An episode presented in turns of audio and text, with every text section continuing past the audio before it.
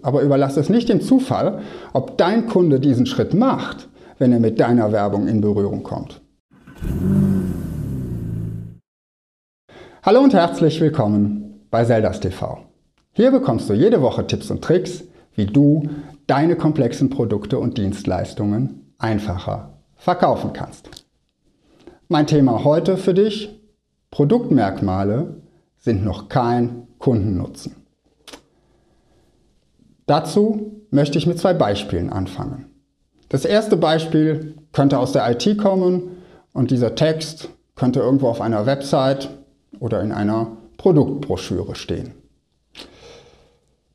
Unsere Workstation verwendet jetzt den neuen XYZ-Prozessor und der macht doppelt so viele Floating Point Operations pro Sekunde wie das Vorgängermodell.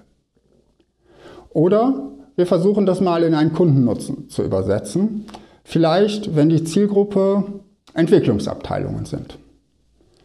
Halbieren Sie die Rechenzeiten Ihrer Simulationsmodelle und bringen Sie Ihre neuen Produkte noch schneller auf den Markt. Oder ein zweites Beispiel, was in den Broschüren oder auf der Website eines Weiterbildungsanbieters stehen könnte.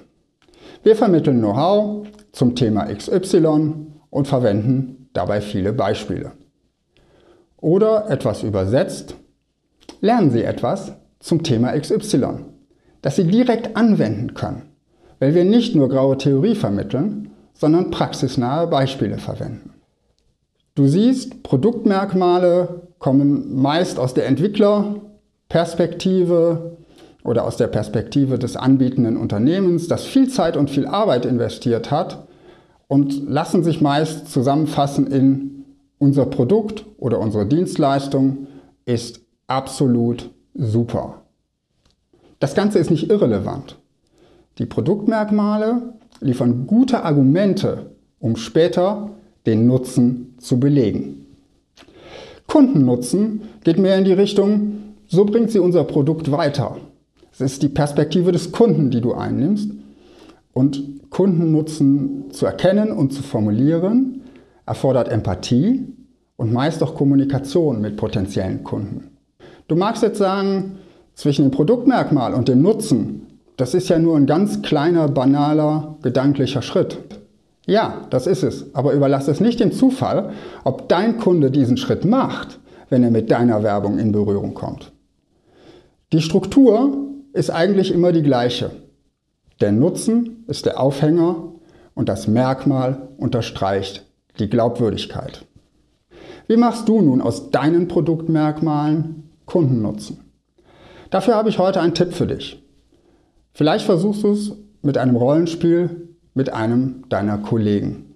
Einer spielt den Kunden und fragt immer wieder Fragen wie, warum ist diese Eigenschaft wichtig für mich? Was kann ich damit machen? Was habe ich davon? Was bringt mir das?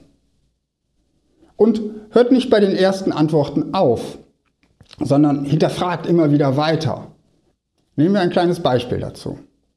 Das Merkmal könnte sein, wir haben eine Produktionsmaschine, die noch geringere Fertigungstoleranzen hat. Jetzt fragt dein Kollege, was habe ich denn als Kunde davon? Sie fertigen in noch besserer Qualität. Und was bringt mir das? Naja, Ihre Kunden werden von der Wertigkeit Ihrer Produkte begeistert sein. Ja, und was habe ich davon?